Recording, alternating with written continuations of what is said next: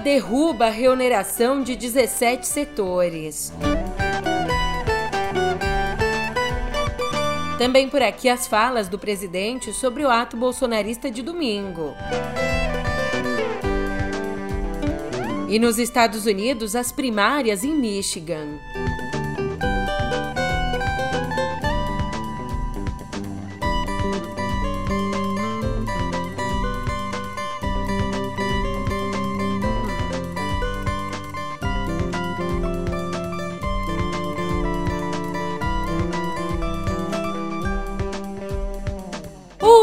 Ótimo dia, uma ótima tarde, uma ótima noite para você. Eu sou a Julia Keck e vem cá, como é que você tá, hein? Nessa quarta, dia 28, a lição que fica é que a gente tem que aprender a ceder, mesmo que a força, não dá para ficar batendo cabeça no pé do ouvido. Música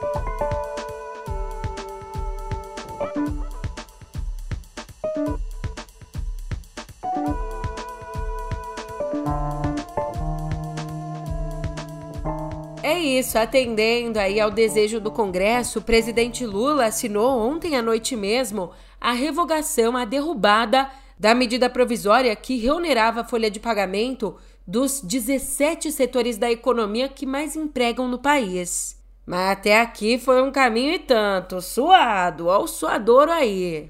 Começou que a lei que estabelecia a desoneração desses 17 setores venceria no fim do ano passado mas o Congresso aprovou a prorrogação até dezembro de 2027. Então o Lula veio com bloco, vetou a prorrogação a pedido do Ministério da Fazenda, que queria a qualquer custo evitar essa perda de receita estimada em 16 bilhões. Mas o Congresso não quis nem saber, foi lá e derrubou esse veto. Aí você acha que o governo ia se dar por vencido? Ainda no fim do ano passado, num dibre, o governo elaborou uma medida provisória determinando a volta dos impostos, a reoneração, o que chateou o legislativo, que se sentiu meio que passado para trás. Aí, negociação vai, negociação vem. Finalmente, o governo decidiu revogar esse MP da reoneração. Não decidiu, né? Mas viu que a revogação ia sair mais barato do que manter a qualquer custo a reoneração. Nada ia passar no Congresso, meu filho. Mas a história pode não acabar aqui. Conforme o que foi acordado com os parlamentares, a partir de agora, esse tema ainda vai ser tratado, mas por meio de um projeto de lei, que tem aí uma tramitação mais lenta que a medida provisória. MP cujo texto permitia que as empresas desses 17 setores substituíssem a contribuição previdenciária de 20% sobre os salários dos empregados por uma alíquota de 1% a 4,5% sobre a receita bruta. Agora, então, isso vai ser discutido por meio de projeto de lei e cabe à Câmara e ao Senado decidir o que fazer com esse projeto que o governo vai encaminhar. Aí, mesmo com essa derrubada da remuneração, dois pontos da MP continuam valendo. O ponto que prevê o fim antecipado do programa de socorro ao setor de eventos do PERSE e o ponto de limites às compensações tributárias. É, meu irmão, você viu que o Planalto precisou de bastante requebrado para chegar até aqui. Haja política com P maiúsculo.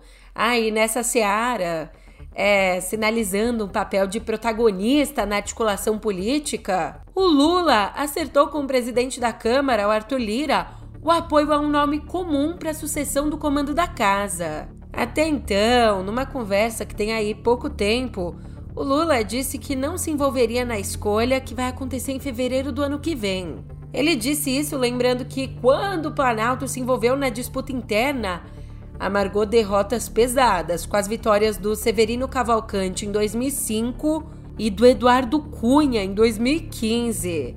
Mas, segundo interlocutores, o Lira sugeriu um apoio conjunto e sinalizou que não vai apoiar um nome que possa atrapalhar a pauta governista. A escolha desse nome em si ainda não aconteceu, mas ficou acordado que os dois vão apoiar alguém em comum, viável tanto para o governo quanto para a Câmara. E hoje, então, a gente tem pelo menos quatro nomes que podem contar com esses apoios. O nome de Omar Nascimento, do PSD, do Marcos Pereira, do Republicanos, do Antônio Brito, também do PSD, e do Isnaldo Bulhões, do MDB.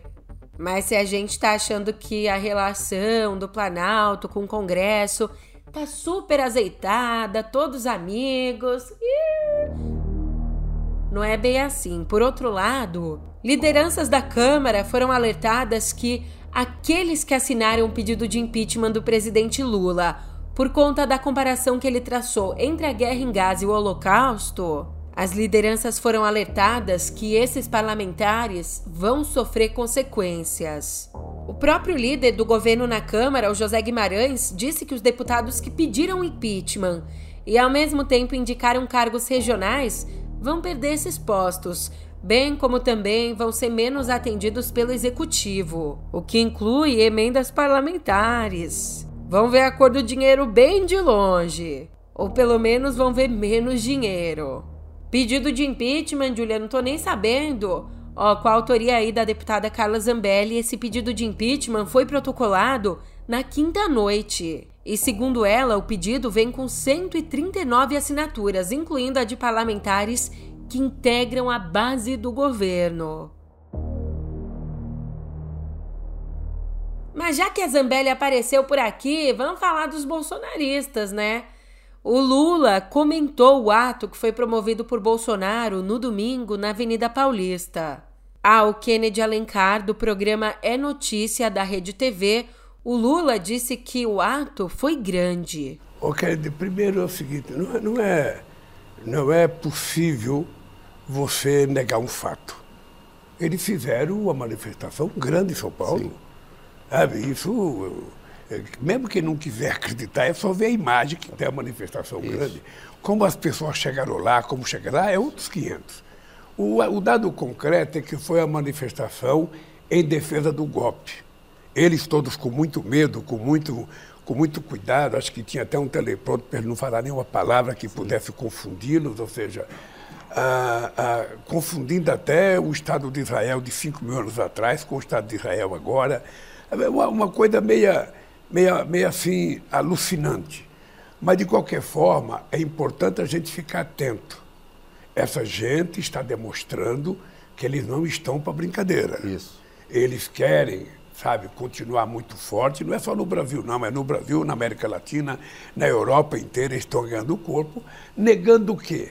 Negando a democracia, negando as instituições, ou seja, e falando as maiores barbaridades possíveis. Eles não têm ele, ele, ele teve discurso contra a vacina no Não, ele não tem, eles não tem, não tem nexo, eles não tem, não tem limite.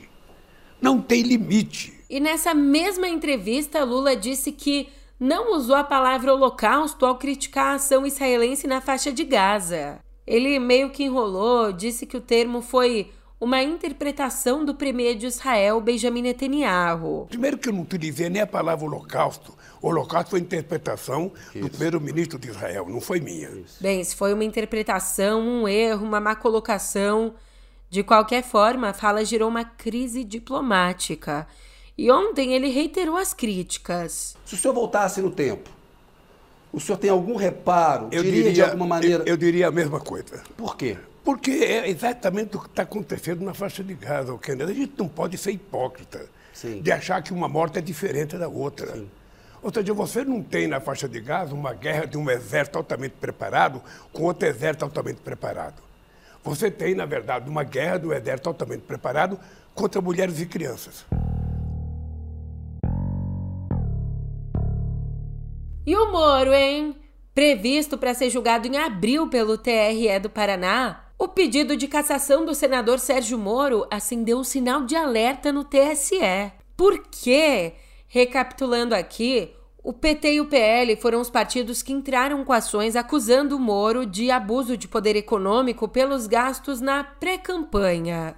O período ali antes do registro das candidaturas.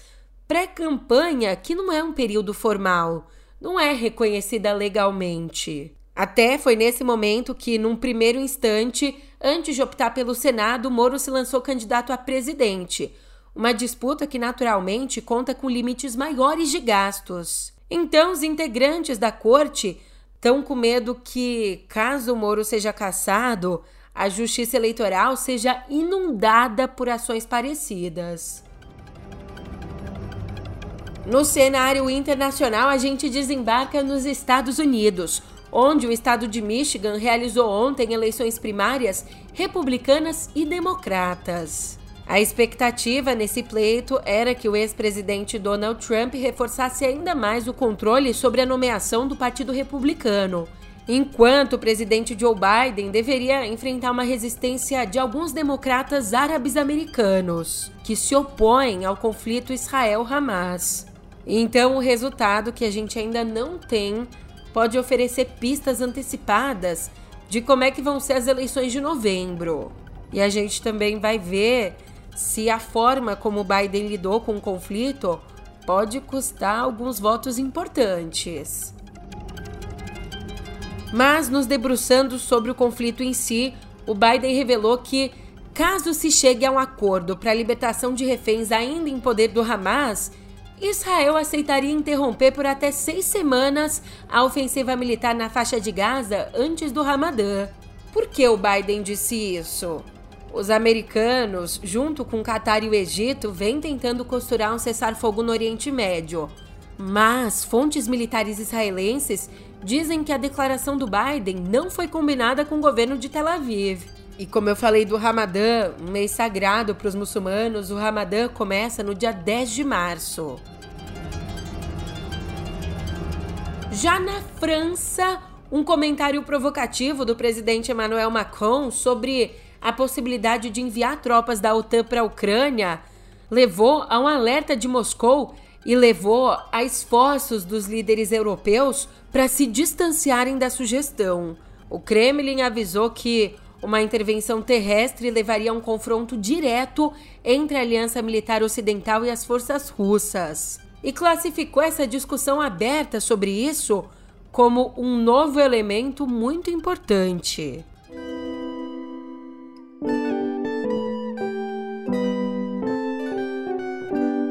Não é novidade nenhuma que a quantidade de vacinas contra a dengue está super escassa.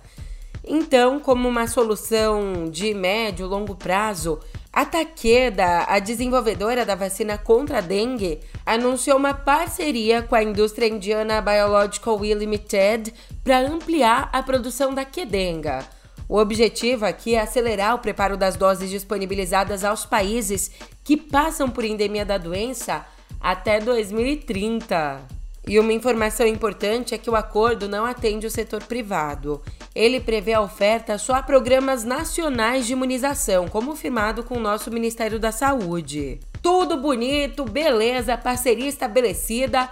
A Biological vai ter a capacidade de produzir 50 milhões de doses por ano, com a expectativa de geração total de 100 milhões anuais até 2030 o que é bem importante porque não está nada fácil aqui no Brasil. De acordo aí com os dados de ontem, a gente se aproxima de um milhão de casos prováveis da doença, além de 195 mortes confirmadas e outras 672 em investigação. Agora a gente muda de notícia e ó que coisa boa, não é desgraça, é mais uma notícia boa pra gente, pra nós brasileiros, mas pra porção dos nossos que vivem em Portugal. Por lá, o governo português aprovou uma mudança da lei de naturalização que pode beneficiar os milhares de brasileiros que vivem no país é que fica estabelecido que os estrangeiros ainda precisam comprovar ao menos cinco anos de residência para pedir a nacionalidade. Mas agora eles podem contar o tempo em que moram de forma irregular. No caso, né, dos turistas ou estudantes que permanecem em Portugal para trabalhar, cumprir com seus estudos e afins. Então a diferença é exatamente que, pela regra até então vigente, só o tempo em situação legal era contado. Esse pequeno ajuste vai fazer a diferença na vida de uma galera, tá? Hoje em dia existem aí mais ou menos 350 mil pedidos de regularização pendentes, com os brasileiros formando a maioria. E falando em maioria, ó esse tanto de lua aqui! Cientistas do Carnegie Institution for Science identificaram três novas luas no sistema solar, duas em Netuno e uma em Urano. Os astrônomos, por que, que elas só surgiram agora? Eles explicam que a gravidade dos planetas provavelmente captou os astros enquanto eles passavam perto de suas órbitas. Então, apelidada temporariamente de S2023-U1, a Lua uraniana é pequenininha, tem só 8 quilômetros de diâmetro e é a primeira do planeta a ser descoberta em mais de duas décadas. Já uma das luas netunianas, apelidada de S2002N5, ela é maior, tem aí 23 quilômetros de diâmetro e é mais brilhante do que a outra encontrada. A S2021N1, que também é menor, tem aí 14 quilômetros de diâmetro. Com as descobertas, Urano chega a 28 satélites e Netuno 16. Imagina se olhar para o céu e ver 28 luas.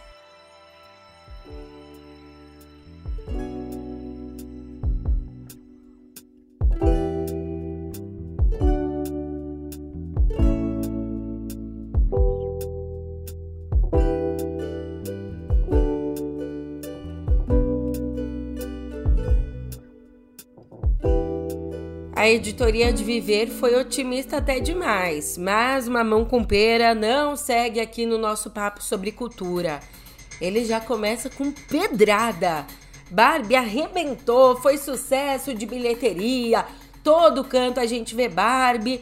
Mas esse sucesso todo do filme não significa que as mulheres tiveram mais oportunidades no cinema no ano passado. Abemos números. Um estudo produzido pela Universidade de San Diego descobriu que só 18% dos 100 filmes de maior bilheteria tinham mais personagens femininas do que masculinas. E só 5% contavam com paridade de gênero. Ao mesmo tempo, 77% desses longas tinham personagens predominantemente masculinos em papéis falados.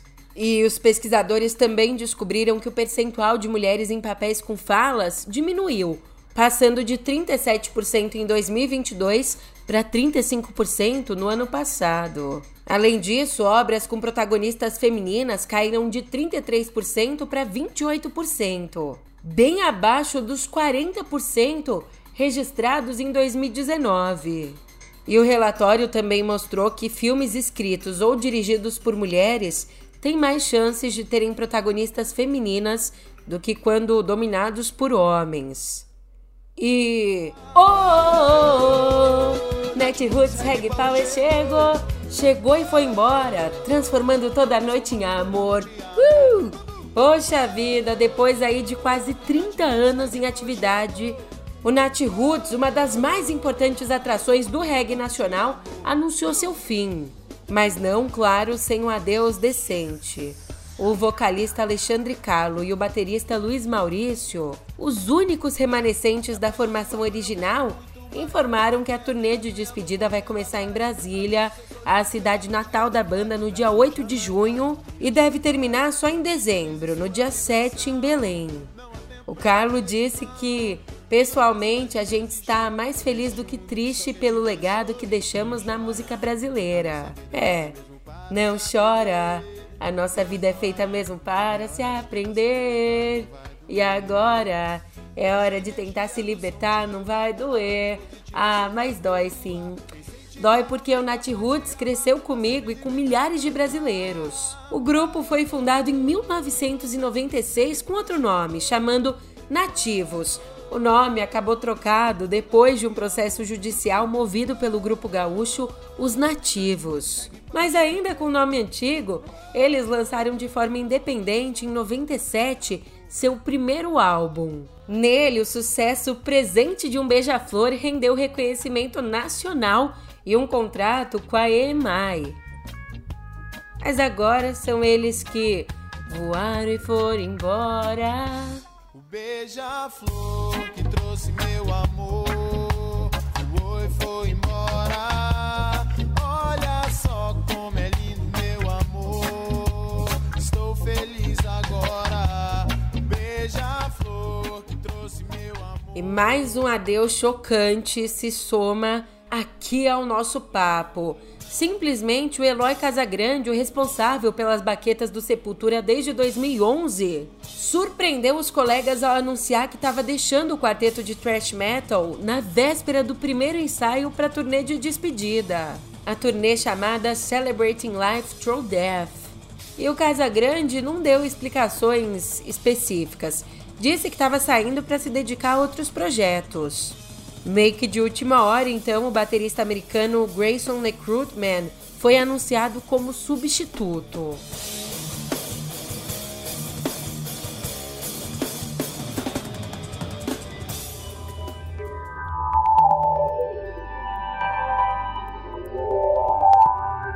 Aqui em Cotidiano Digital, a Sony está demitindo 900 funcionários da divisão de jogos, o equivalente a 8% da força global de trabalho. Sonífera ilha! Um pessoal vai poder descansar os olhos porque os desligamentos vão afetar vários dos estúdios da PlayStation, incluindo de Londres, que desenvolvia jogos para PlayStation VR e vai ser fechado. Num e-mail interno, o chefe da PlayStation, o Jim Ryan, escreveu que, abre aspas, após uma consideração cuidadosa e muitas discussões de liderança ao longo de vários meses, ficou claro que mudanças precisam ser feitas para continuar a crescer o negócio e a desenvolver a empresa. Fecha aspas. Essas baixas acontecem depois da Sony não bater a meta de vendas do PS5, o que fez com que as ações despencassem 10 bilhões de dólares. E quem não quer seguir esse mesmo caminho é a dona Apple, então ela está cortando projetos antes mesmo de tirá-los do papel. De acordo aí com a Bloomberg, a companhia está cancelando um projeto de longa data deles de construir um carro elétrico autônomo. Então, com a desistência, a Apple já começou a demitir algumas pessoas e muitos dos quase 2 mil funcionários envolvidos vão ser transferidos para projetos de inteligência artificial. E essa puxada no freio de mão vem no momento em que as principais montadoras reavaliam os investimentos em automóveis elétricos e também vem meio ao maior entendimento sobre carros autônomos. Mas, em paralelo, a União Europeia vai investigar o acordo feito entre a Microsoft e a Mistral AI, que terá os modelos de inteligência artificial da startup francesa disponibilizados pela computação em nuvem da Azure. E essa medida sinaliza os esforços da Microsoft em oferecer uma variedade de inteligência artificial. Isso enquanto atrai mais clientes para seu serviço em nuvem. E vale dizer que a Mistral tem código aberto e grandes modelos de linguagem, bem parecidos com o Chat GPT. Ela também trabalha com o Google e com a Amazon para distribuir os seus modelos. E eu, eu trabalho com você, por isso que eu tô todo dia aqui no batente para te entregar as notícias da forma mais leve possível, nesse nosso bate-papo que eu amo tanto e não troco por nada. E como símbolo disso, eu te deixo só na companhia do Geraldo Vandré. Ah, e essa música aqui já tá na nossa playlist do Spotify, Um Som no Pé do Ouvido. Playlist que a gente criou essa semana para juntar essas músicas de encerramento. Então, já cantei a bola, eu tô indo nessa e te espero por aqui amanhã. Até lá! Pra junto a gente cobrar que já vem vindo que esse mundo vai virar no dia que já vem vindo, que esse mundo vai virar. Noite e dia vem de longe, branco e preto a trabalhar. E o dono, Senhor de tudo,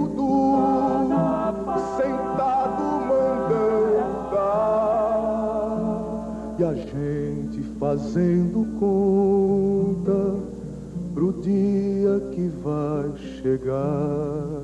E a gente fazendo conta